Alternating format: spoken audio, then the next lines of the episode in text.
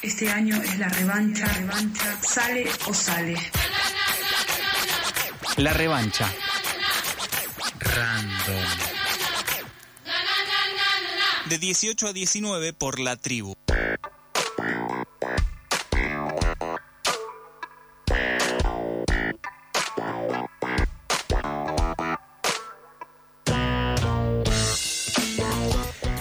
Segunda media hora de la revancha random, hablábamos recién que el domingo finalmente comenzó este evento deportivo tan trascendental para muchas eh, partes del mundo, para muchas personas, eh, para nosotros eh, siempre es muy intenso todo lo que tiene que ver con el Mundial de Fútbol masculino.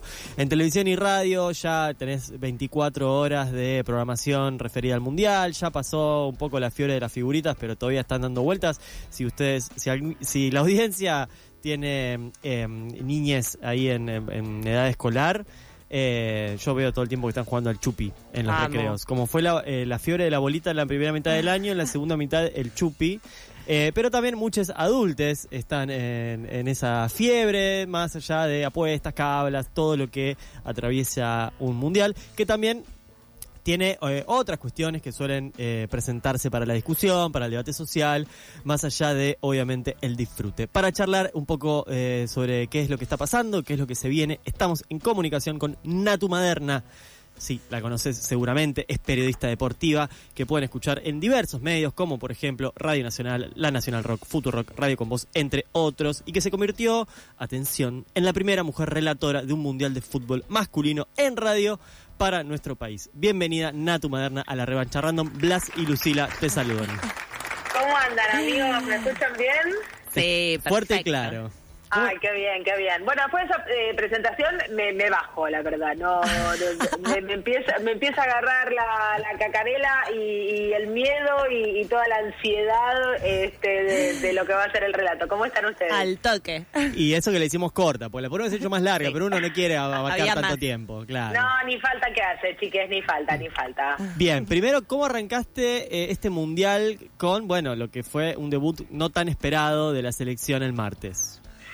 Me parece que como todos, ¿no? Yo creo que eh, fue un baldazo de agua fría, ¿no? Podríamos decir. Me parece que también fue como un baldazo de realidad, ¿no? Veníamos todos y todas también muy envalentonados pensando que ya teníamos un triunfo asegurado y lo que hizo Arabia Saudita frente a, a la Argentina, justo ahora eh, estoy preparando el partido de- del sábado que, que me toca relatar Arabia Saudita-Polonia, por suerte mi jefe de deportes me ama, ¿no? Arabia Saudita-Polonia tengo que relatar, no, bueno, todo lo que son los nombres. Eh, pero me parece que el planteo de juego, ¿no? Fue lo que nos termina sorprendiendo a todos, eh, porque claramente jugaron al offside, pero con un adicional que fue entender que el VAR puede ser una herramienta, digamos, ¿no? Porque si, eh, si bien el VAR a nosotros, y cuando hablo de nosotros me refiero a, la Argentina, nos regala ese penal, porque sí que es, digamos, todo ese penal nunca existió, ni siquiera los jugadores argentinos fueron a reclamar ese penal, lo ve el árbitro, va, eh, revisa la jugada y para el árbitro en cuestión fue penal, después sí fue el VAR el que termina jugando eh, a favor de, de Arabia Saudita con todo el offside, pero el tema es que no es que el VAR juega a favor, sino que Arabia Saudita nada, jugó a eso con ese planteo de juego muy interesante también que hizo el, el técnico francés, este que está desde el 2019 con, con los árabes, uno de los equipos más fuertes que tiene eh, el país asiático, y bueno, de esa manera un 2 a 1 que nos dejó a todos, no sé si preocupados, pero yo creo que, y- e intentando siempre ver el vaso medio lleno, eh, si había un partido que había que perder era ese. Entonces ahora ya está, digamos, ¿no? Pero ¿no pasa siempre que creemos que ya ganamos? O sea, yo siento que ahora las personas están como, no, porque este mundial? Pero pasa siempre. Es una argentinidad. Claro, no es que También. en este en particular, está bien, ok, puede haber más cosas, pero la verdad que siempre hay más cosas, en todos. Sí, sí, lo que pasa es que, bueno, mm, me acuerdo cuando se había sorteado el grupo y salió Arabia, México y Polonia, todos dijimos, listo, ya está, goleamos 8 a 0, fase de grupos comida y, y- y por eso vuelvo al baldazo de realidad, porque claramente, y acá quizás me pongo un poco técnica, pero digo, eh, a, a la selección nacional no le había pasado nunca en toda la era Scaloni. A ver, Scaloni venía con 36 partidos invictos, amigues. Claro. Entonces, ¿qué quiero decir con esto? Nunca les había pasado tener que remontar de esta manera un partido Eh, y encima con lo que ameritó, porque digo, si nos ponemos a analizarlo futbolísticamente, eh, la Argentina se va al descanso 1 a 0, penal, Lionel Messi, vamos, pim pam pum, este partido es nuestro. Segundo tiempo, a los cinco minutos vamos perdiendo 2 a 1. Se dio vuelta la situación. Pero ¿por qué digo esto del segundo tiempo? Porque a los cinco minutos ellos, ellos ya iban 2 a 1. ¿Y qué pasó con los 30, 35 minutos, si querés, del segundo tiempo que no pudimos remontar? Yo creo que es eso lo que nos termina preocupando de sobremanera. Bien, nos apunta Micaela desde el otro lado del vidrio que no dejan de ser equipos mundialistas, así que han tenido un trayecto, digamos, Qatar, por ejemplo, es un equipo que está ahí porque es eh, sede, pero otros equipos han tenido su recorrido, que bueno, pueden tener mayor o menor categoría, pero se están preparando justamente para encontrarse con selecciones como la nuestra. Así No, desde ya, a ver, pero digo, Arabia participó en seis mundiales. Eh, No es que estamos hablando Claro. con una selección, eh, no sé, nueva, ¿no? Participó en seis mundiales, la primera vez con el 94, el mejor resultado, el mejor, esto es lo que a mí me preocupa, que el equipo que nos ganó, el mejor resultado que obtuvo fue llegar a octavos de final en el 94 y, y, y cuando eh, se clasifica, digo, al último mundial que clasificó fue el de Rusia 2018, pero antes había sido recién en Alemania 2006, digo, no es que tiene una continuidad, si querés vos, este, en relación a lo que son sus performances mundiales, pero sí, de un tiempo a esta parte, desde el 2019 puntualmente, se convierte en uno de los equipos más fuertes asiáticamente hablando, eh, porque claramente, eh, digo, ganó en tres ocasiones lo que sería nuestra Copa América, que es la Copa Asiática. Claro. Bueno, y eso indefectiblemente también les da poderío. Y sabes, digo, al otro día fue feriado nacional. si Ajá, eso es espectacular. Y es espectacular. Yo creo que conocí la bandera de Arabia Saudita en, en- en un juego de fútbol de, la- de las primeras computadoras que se llamaba Striker. Ahí conocí eh, la, prim- la bandera de Arabia Saudita. Más allá de esto, eh, Natu, más allá de, de, de este mundial, ¿cómo los vivís vos los mundiales? Digamos, no solo como futbolera, sino como periodista deportiva. ¿sí? La pregunta es si hay algo así como una deformación profesional que hace a las periodistas deportivas eh, bajar un poco la intensidad vivencial que puede haber o si nada más lo están disimulando.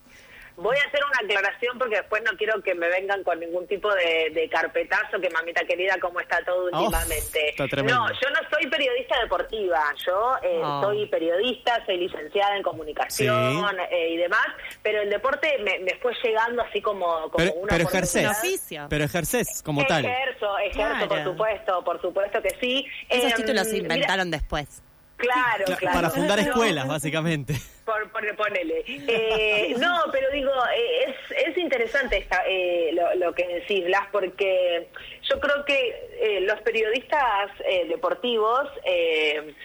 yo no, si vos le preguntás a un periodista deportivo, me, me estoy metiendo en un campo medio de barro, pero si vos le preguntás a un, peri- a un periodista deportivo, yo no sé cuánto disfruta trabajar en los mundiales. Claro.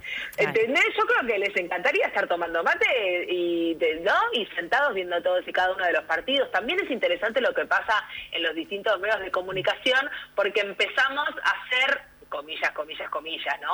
Como muy importantes cuando el- durante el, el año o los otros tres años, viste, sos un florero, el periodista deportivo, a menos que estés en un programa netamente deportivo o en una radio y demás, viste, muchas veces eh, los periodistas deportivos están ahí como para llenarte el bache, Eh, pero cómo vivo los mundiales, me parece que es dentro de lo que son los eventos mundiales, valga la redundancia, eh, y fundamentalmente en nuestro país, yo creo que, y, más en este contexto que llega a Qatar, digo, más allá del correlato y el contexto de, Qatar en sí como país y, como sede, que es otro tema, eh, yo creo que eh, nos venía muy bien que llegara este mundial.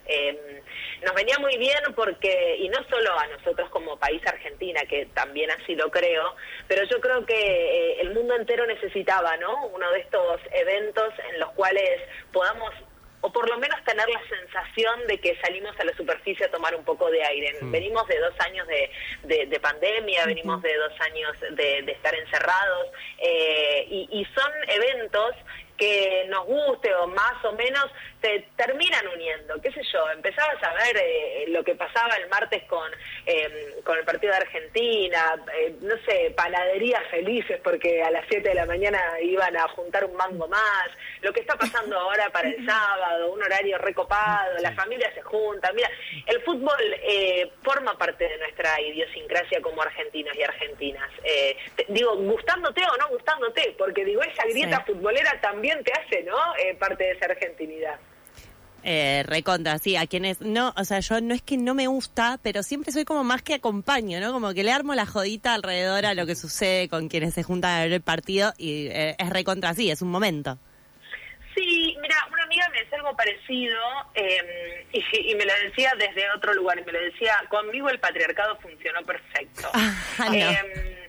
Y es que es un poco así, digo, si, si nos lo ponemos a analizar teóricamente, eh, ¿cuántas son las mujeres también, eh, y ni que hablar de- de- del colectivo LGTBI, eh, pero cuántas son las mujeres que dicen, no, a mí el fútbol no me gusta? Y yo no sé cuántas de esas mujeres se pusieron a pensar por qué no les gusta el fútbol. Oh, obvio. sí. Eh, ¿No? Como, porque si te lo pones a analizar, tipo, eh, teóricamente, nos ponemos los anteojos de Bourdieu y no- nos lo ponemos a analizar en cuanto a los gustos y, y cómo se forman esos gustos, eh, yo creo que tiene que ver con eso, ¿no? Con que muchas, no sé cuántos años tenés, pero muchas de, de nosotras no tuvimos la chance, ni la oportunidad, ni, ni sueños de gol. Yo nunca pensé que podía convertirme en una futbolista. Eh, entonces, eh, y, y pasa lo mismo con, con el relato y, y con los roles dentro de una transmisión deportiva. Los varones eh, lo, lo llevan en, en la sangre porque son las familias también las que les abren esa posibilidad casi este, automática. Es varón listo, cinco pelotas en la habitación, digamos, ¿no? Eh, y, y sí, y, y nunca no es una opción ser futbolista. Yo creo que eso está cambiando lentamente también en nosotras. Eh, así como está cambiando justamente la, la opción de, de ser futbolistas, ¿no? De que nos guste también eh, hacer ese deporte de pequeñas. Eh, no, lamentablemente no me tocó, me tocó patín, y esas cosas. Eh, bueno, también se están abriendo lugares, ¿no? Dentro de lo que es eh, las mujeres, en lo que podríamos decir el periodismo deportivo, así como Ángela Lerena y Lola del Carril fueron las primeras duplas femeninas en relatar y comentar Mundial de Fútbol Masculino con TV, en TV, decíamos que vos sos la primera en hacerlo en radio. Y más allá de ese título, queríamos saber cómo vivís ese hito y si también se ve eh, desde adentro un cambio progresivo en los lugares que ocupan eh, las mujeres en el periodismo deportivo. Lo, lo vivo, eh, disculpen mi francés, muy cagada, amigos. Quiero que lo Y sí. sepan, digamos. No, pero me parece Y que es también para está menos. No, por supuesto que no. Pero digo, me parece que también está bueno. Yo siempre que, que hablo con, con colegas y, y demás, y estos días que, que estuvo todo muy muy hermoso y, y con mucho amor alrededor, eh, yo creo que también, eh, a ver, esto de que se empiecen a abrir espacios y, y demás, eh, indefectiblemente más allá de que podamos ser alguna u otra, digo, lo que hoy pasó con Ángela y, con Lola es alucinante, eh, y, y sucedió en la televisión pública después de 90 años. Y entonces, eh, digo, eh, bueno, en realidad menos, porque digo, 90 años en cuanto a la difusión del fútbol en, en general, pero de la tele en particular, desde que la tele es tele, digamos, en nuestro país. Y, y lo mismo va a suceder el sábado, digo, en Radio Nacional tuvieron que pasar 85 años para que una mujer relate un partido. Eh, entonces, digo, las cosas que hemos naturalizado, además, ¿no? Porque ahora eh, se celebra cada uno de estos avances, pero antes de estos últimos 5, 6, 7 años, más allá de los círculos que venían militando esto, eh, se había naturalizado totalmente la ausencia de mujeres. Sí. Es que hay algo, Blas, que me parece muy clave en esto que vos decís. La escucha es patriarcal también. Por eso, por eso ahora todos dicen, no, a mí Ángela, no, no, no es porque es mujer, no es porque Lola es mujer, no es porque Natu es mujer, pero a mí no me no, gusta. manzana. Justo esas no te gustan. No, justo esas, no, claro. Eh, lo que pasa es que hay dos cosas, digamos. Yo creo que obviamente hubo, hay una, una construcción patriarcal de la escucha. Eh, yo me crié escuchando varones relatando el fútbol.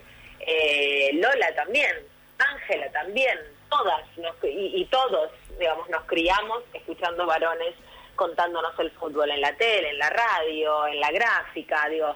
Eh, son, fueron muy pocas las que se animaron. Viviana Vila, eh, digo, hace- fue la primera comentarista con Víctor Hugo y las redes sociales en ese momento, en el Mundial de Sudáfrica 2010, no eran lo que son ahora y se la tuvo que bancar recontrasolapa. Y Mariró Varela también es una periodista del carajo y hace un millón de años, creo que ese es el quinto mundial que cubre. Entonces, y pero las estamos nombrando con los dedos de una mano y me sobran dedos. Entonces, todo lo que nos falta todavía por, por construir creo que tiene que ver con eso, con lentamente, eh, tanto que usamos la palabra de construir, con deconstruir una escucha. Nos va a llevar mucho tiempo, porque también hay otra realidad. Las mujeres tenemos que estar como demostrando, y no solo en el periodismo deportivo, pero las mujeres tenemos que estar demostrando todo el tiempo que recontra sabemos de lo que estamos hablando. Y los varones, por el solo mero hecho de ser varones, tienen son voz autorizada para decir lo que quieran y dicen cada barrabasada muchas veces, pero también estamos acostumbrados a, a esa construcción del periodismo deportivo, que muchas veces se ponen por encima de lo que son los protagonistas.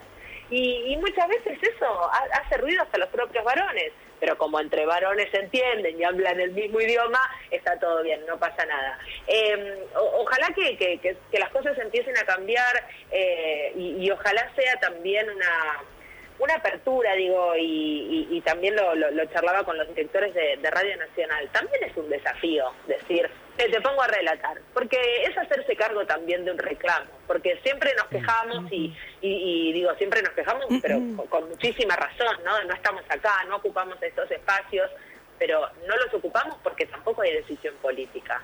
Eh, y cuando hay decisión política, en este caso por parte de la televisión pública para sumar la Lola y por parte de Radio Nacional para darme esta oportunidad a mí, indefectiblemente también hay un desafío por parte de las autoridades que dicen, ¿sabes qué? Voy a poner una mujer y ojalá que deje de ser un desafío para que, no, como decíamos antes, empiece a ser también que sea natural, yo no sé cuánto falta para que sea natural que haya mujeres en equipos deportivos, ¿no?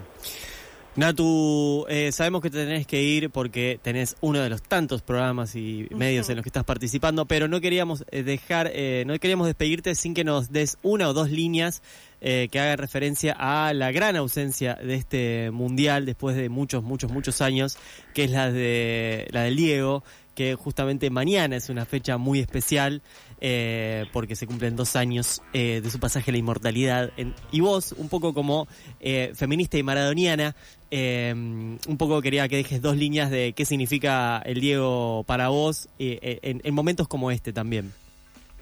Ah, bueno, vamos a llorar. Bueno, perfecto.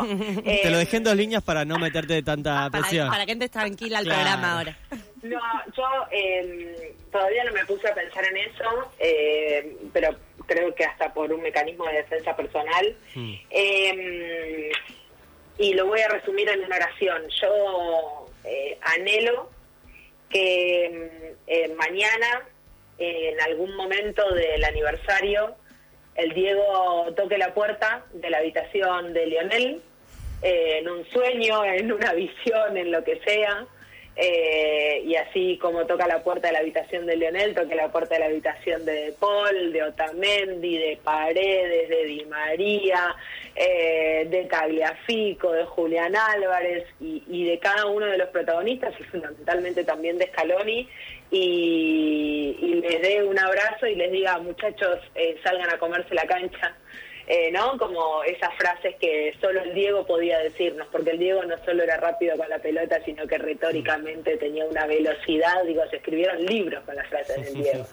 Eh, se cumple otro otro aniversario, eh, es el primer mundial sin Diego Maradona, es el primer mundial sin, sin un tipo que que no me quiero imaginar las cosas que de- podría haber dicho Diego Maradona de este mundial y de esta sede, ¿no? Como uno, uno se pone a pensar todas las cosas que están pasando.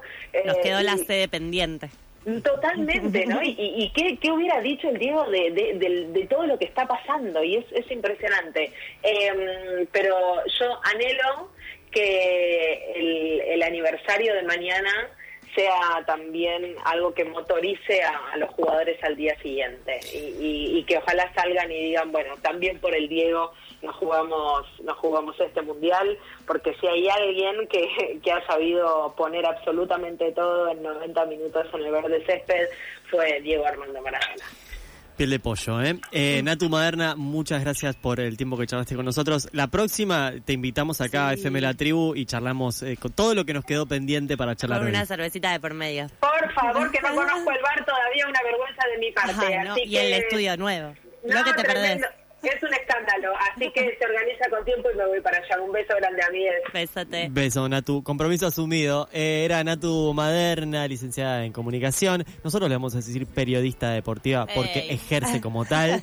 Y Relatora. asumimos los riesgos. de Locutora. decir que esos son títulos nuevos. La escuchan en Radio Nacional, en Nacional Rock, en Futurock, en Radio Con Voz. Fíjense que tiene ahí unos reels en Futurock también con unos pequeños resúmenes